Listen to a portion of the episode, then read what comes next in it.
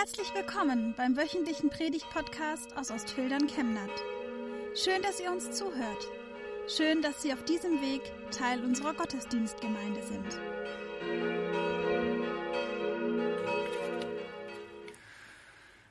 Gnade sei mit euch und Friede von Gott, unserem Vater und dem Herrn Jesus Christus. Amen.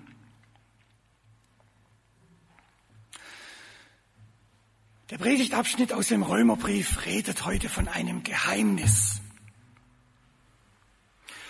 Im Unterschied zu einem Rätsel, das man lösen kann. Die einen schneller, die anderen etwas langsamer. Aber irgendwann kommt man einem Rätsel auf die Spur und kann dann sagen, ich hab's gefunden. Im Gegensatz dazu bleibt ein Geheimnis ein Geheimnis. Es sei denn, derjenige, der dieses Geheimnis uns verkündet, in unsere Herzen gebracht hat, öffnet es selber. Paulus macht heute einen kleinen Versuch, diesem Geheimnis über das Volk Israel auf die Spur zu kommen. In aller Keuschheit, in aller Vorsicht, in aller Zurückhaltung redet er in diesem Abschnitt aus Römer 11 von Vers 25 bis 32 und schreibt an die Gemeinde in Rom, ich will euch, Brüder und Schwestern, dieses Geheimnis nicht verhehlen, damit ihr euch nicht selbst für klug haltet. Verstockung ist einem Teil Israels widerfahren, bis die volle Zahl der Heiden hinzugekommen ist. Und so wird ganz Israel errettet werden. Wie geschrieben steht Jesaja 59 und Jeremia 31. Es wird kommen aus Zion der Erlöser, der wird abwenden alle Gottlosigkeit von Jakob. Und dies ist mein Bund mit ihnen, wenn ich ihre Sünden wegnehmen werde. Nach dem Evangelium sind sie zwar Feinde um euretwillen, aber nach der Erwählung sind sie Geliebte um der Väter willen. Denn Gottes Gaben und Berufung können ihn nicht gereuen. Denn wie ihr einst Gott ungehorsam gewesen seid, nun aber Barmherzigkeit erlangt habt wegen ihres Ungehorsams, so sind auch jene jetzt ungehorsam geworden wegen der Barmherzigkeit, die euch widerfahren ist, damit auch sie jetzt Barmherzigkeit erlangen. Denn Gott hat alle eingeschlossen in den Ungehorsam, damit er sich aller erbarme.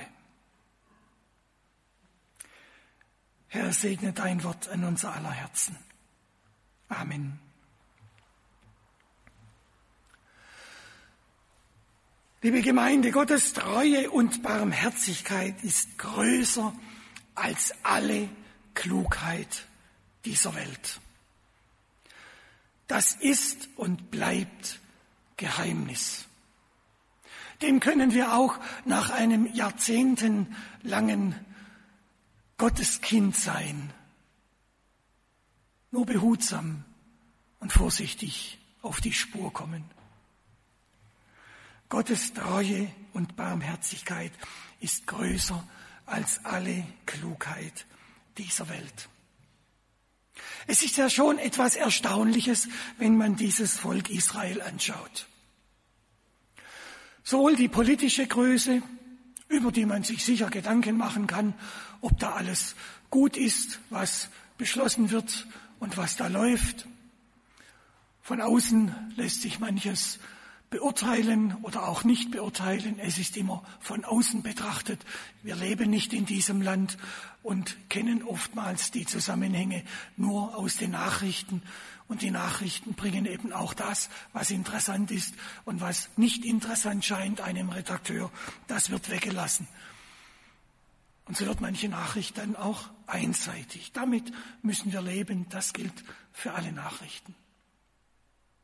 Erstaunlich ist, wie dieses kleine Volk im Fokus der Weltgeschichte steht. Es gibt kein Land auf dieser Erde, das von Diktatoren grausamst regiert wird, das so viele Resolutionen über sich ergehen lassen muss, wie dieses kleine Volk, dieses demokratische Volk Israel. Wo Menschen zusammensitzen und in der Knesset, vergleichbar unserem Bundestag, beraten und beschließen. Es gibt aber auch kein anderes Volk auf dieser Erde, aus dem so viele namhafte Wissenschaftler und vor allem Nobelpreisträger kommen. Da schlägt Israel alle anderen um Längen. Selbst die Amerikaner können an dieser Stelle nicht mithalten. Es gibt kaum ein Land, in dem so grundlegende und bahnbrechende Entdeckungen, Entwicklungen und Erfindungen gemacht werden bis zum heutigen Tag wie in Israel. Es gibt auch kaum ein Land, das so gesegnet ist, was die Landwirtschaft angeht, was die Fruchtbarkeit angeht, wie dieses Land. Obwohl es Brennpunkte auf der ganzen Welt gibt. Die Welt schaut nach Israel. Das ist nur damit zu erklären, dass dieses Volk, dass dieses Land ein ganz besonderes Land ist, eben Gottes Volk, Gottes Land. Sonst könnte es doch dieser Welt egal sein, was in diesem kleinen Land passiert. Aber hier an dieser Stelle gibt es keine Ruhe. Man hat fast den Eindruck, dass Israel stellvertretend für das stehen muss, was die Weltgemeinschaft sonst nicht schafft. Weil Gott treu und barmherzig ist, segnet er dieses Land, schützt er dieses Land, steht er diesem Land in allen Situationen bei bis zum heutigen Tag. Wer die andere Seite dieses Landes kennenlernen will, zum Beispiel wie Christen in diesem Land leben und wie sie dieses Land erfahren werden, der kann sich die Nachrichten aus dem Internet holen. Wir müssen uns nicht einseitig auf das verlassen, was in Funk und Fernsehen uns gezeigt wird. Ja, Gott ist treu und barmherzig. Wie können wir das erfassen und auch für uns heute nutzbar machen? Ich möchte es in einem Dreischritt versuchen. Weil Gott treu und barmherzig ist, müssen Christen nicht den Verschiebebahnhof bedienen. Wir sind nicht dazu verpflichtet, Schuldige in dieser Welt zu suchen, weder in Israel noch außerhalb von Israel. Und trotzdem machen wir Menschen das gerne. Von Anfang an. Bei Adam und Eva hat es begonnen, dass Adam die Schuld auf die Eva schob. Die Eva schob die Schuld auf die Schlange. Kain schob die Schuld auf Abel. Und so ging es weiter durch die ganze Weltgeschichte. Bis heute scheint es so, als ob wir erst dann zufrieden sind, wenn wir einen Schuldigen gefunden haben. Verantwortung wird von einem Gleis auf das nächste verschoben. Dazu sind wir aber nicht verpflichtet. Wir sind deshalb nicht verpflichtet, weil Gott mit seiner Treue und mit seiner Barmherzigkeit dagegen steht weil Gott in seiner Treue und in seiner Barmherzigkeit uns Wege aufeinander zuzeigt. Die Botschaft des Apostels Paulus im ganzen Römerbrief ist keine andere als schaut auf Gott und wartet, was dann passiert. Das war auch die Botschaft von Jesus. Schaut auf Gott und wartet, was dann passiert. Vertraut ihm, folgt seinen Weisungen, folgt seinen Geboten, folgt dem, was er, der himmlische Papa, euch gesagt hat. In Johannes 7 macht Jesus das genau sogar zum Prüfstein, dass er sagt, verlasst euch mal auf Gott und auf sein Wort. Setzt den Willen Gottes um. Und dann werdet ihr merken, ob die Worte, die ich zu euch geredet habe, Menschenworte sind oder ob es Gottes Worte sind. Prüft es. Und das ist unsere Aufgabe, dass wir uns auf Gott und auf sein Wort, auf seine Zusagen verlassen. Der Verschiebebahnhof nützt nichts und er hilft nichts.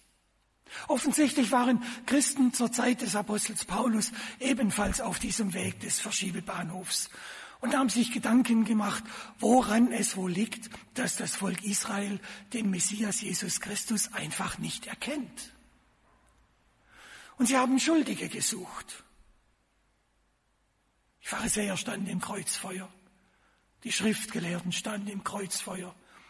Ja, wenn man das Neue Testament und die Zeugnisse über diese Herrschaften liest, dann kommen die tatsächlich nicht allzu gut weg.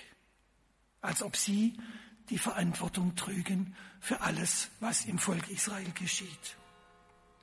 Gottes Treue und Barmherzigkeit zu seinem Volk bleibt an dieser Stelle oftmals außen vor. Gott steht zu seinem Wort das er über sein Volk ausgesprochen hat. Und er steht zu seinen Verheißungen, die er über uns ausgesprochen haben. Und Paulus hat immer großen Wert darauf gelegt, dass diese Verheißungen dem Volk Israel zuallererst gelten. Und erst in zweiter Linie den Heidenvölkern. Stellvertretend aufgrund der damaligen gesellschaftlichen Situation werden hierfür die Griechen genannt. Ein zweites. Weil Gott treu und barmherzig ist, müssen Christen nicht hochmütig sein. Zwei Kapitel vorher legt Paulus den Finger in die Wunde und sagt, wer sind wir als Christen, als Nichtangehörige zum jüdischen Volk? Wir sind ein Zweig, der an dieser Wurzel des jüdischen Volkes sprost den Gott an diese Stelle eingepflanzt hat. Hier in unserem Abschnitt formuliert das Paulus so. Verstockung ist einem Teil Israels widerfahren, bis die volle Zahl der Heiden hinzugekommen ist. Paulus hat einen Einblick gewonnen in den Plan Gottes. Und Gott hat ihm Zusammenhänge gezeigt, die uns sonst verborgen sind und die uns in die Gefahr versetzen, hochmütig zu werden. Ja, die Israeliten. Drei Jahre lang hat Jesus unter ihnen gelebt und sie haben nichts Besseres gewusst, als ihn aus dem Weg zu schaffen, ihn zu verhöhnen, zu verspotten, zu verurteilen und ans Kreuz zu nageln und zu warten, bis er tot war. Aber das ist zu kurz gedacht. Denn auch das hat zum Plan Gottes gehört. Nur wir sehen es nicht von außen. Es gäbe keine Erlösung für unsere Schuld und Sünde, wenn Jesus dafür nicht gestorben wäre. Es war Gottes Plan von Anfang an, dass Jesus nach der Erfüllung seiner Mission stirbt, um unseretwillen, um der Sünde der Welt willen, dass er dafür stellvertretend stirbt. Und die Bibel berichtet uns eben, wie es zu dieser Erfüllung des Planes Gottes gekommen ist. Natürlich, Jesus hat in Israel gelebt. Warum sollte er dann von Wikingern oder von Afrikanern getötet werden? Das musste schon das Volk Gottes besorgen. Auch das gehört zu diesem Geheimnis, das wir nicht durchdringen und das wir nicht lüften können, sondern stehen ehrfürchtig davor und werden es Sicher dann, wenn wir einmal vor Gott stehen, erfahren und erkennen, dann wird er es uns zeigen. Aber bis dahin haben wir keinen Grund, hochmütig zu sein und zu sagen, okay, Gott hat sein Volk in die zweite Reihe gestellt, jetzt sind wir dran. Das Dransein stimmt zwar, aber es ist verbunden mit einer Aufgabe. Als Christen haben wir Zeugen zu sein für die Treue und Barmherzigkeit Gottes gegenüber allen Menschen. Das fängt im Kleinen an, unserer Familie, am Arbeitsplatz, in der Nachbarschaft. Und wer dazu berufen ist, dort sind es größere Aufgaben. In der Verkündigung, in diesem Land und auch in anderen Ländern. Dass Christen als Missionare unterwegs sind und einstehen und berichten von der Menschenfreundlichkeit, von der Treue und Barmherzigkeit unseres Gottes. Und das bedeutet dann als drittes, weil Gott treu und barmherzig ist, müssen Christen ebenfalls barmherzig und treu sein.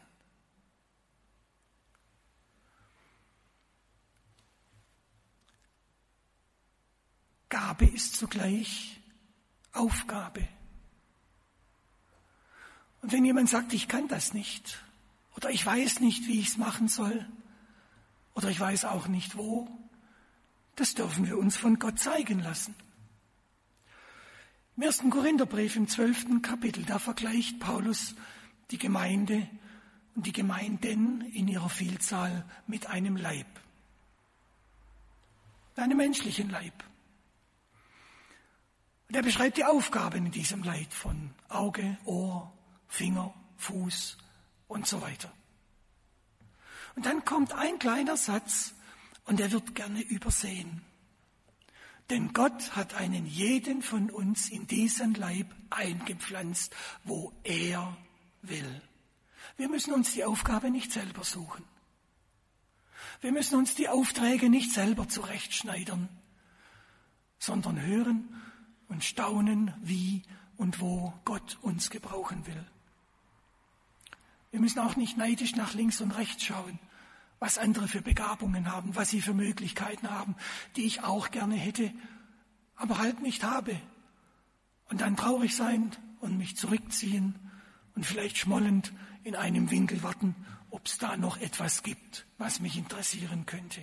Das ist nicht unsere Aufgabe sondern den Platz, und sehr noch so klein und bescheiden, auszufüllen, an den Gott uns gestellt hat.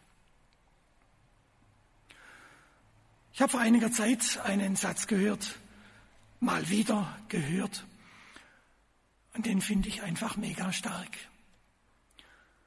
Gott beruft nicht die Begabten, sondern er begabt die Berufenen. Gott beruft nicht die Begabten, sondern er begabt die Berufenen. Die Treue seinem Volk Israel gegenüber zeigt Gott auf ganz vielfältige Weise. Wie kaum ein anderes Land ist dieses Land bedrängt von allen Seiten.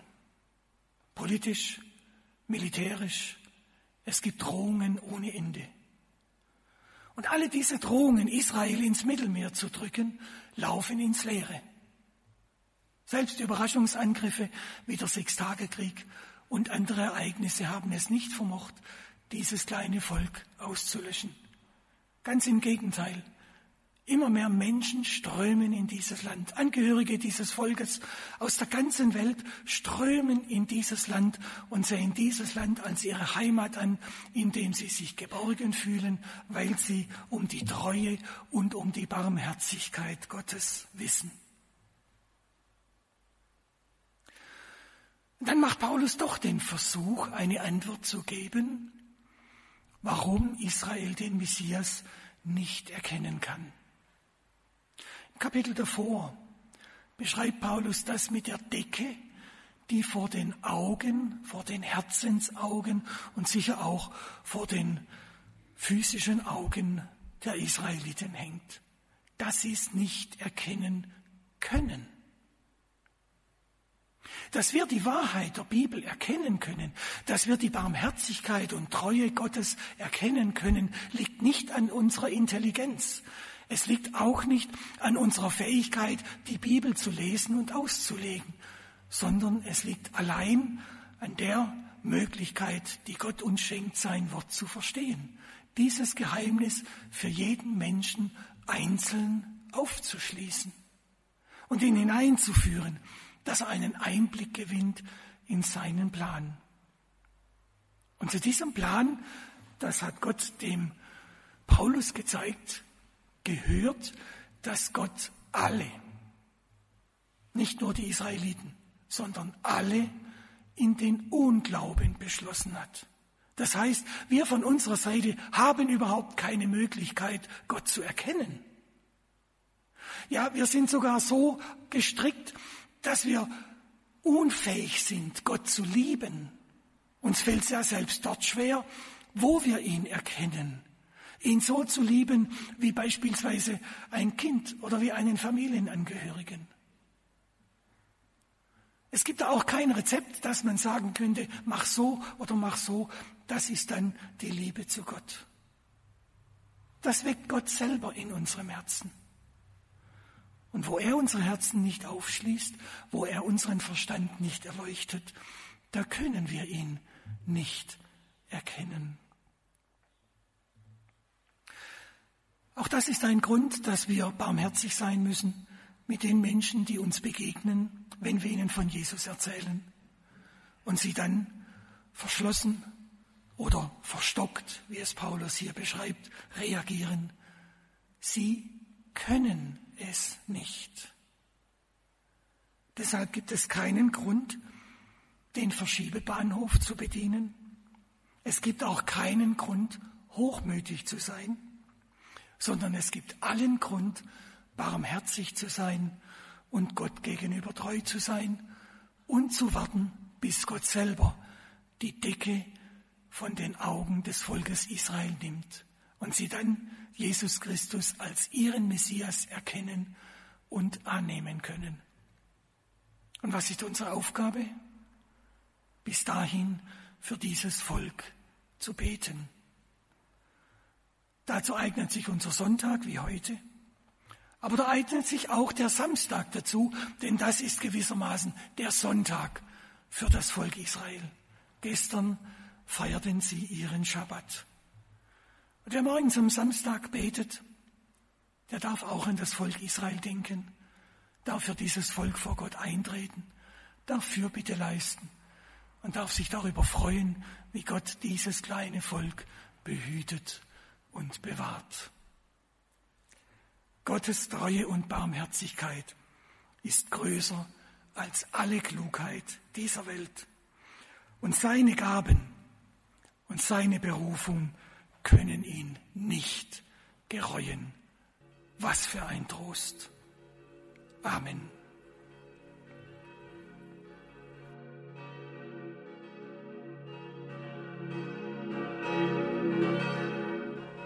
Wir wünschen eine gute und gesegnete Woche und hoffen, dass Sie nächste Woche wieder dabei sind oder wir dich beim nächsten Mal im Gottesdienst vor Ort sehen.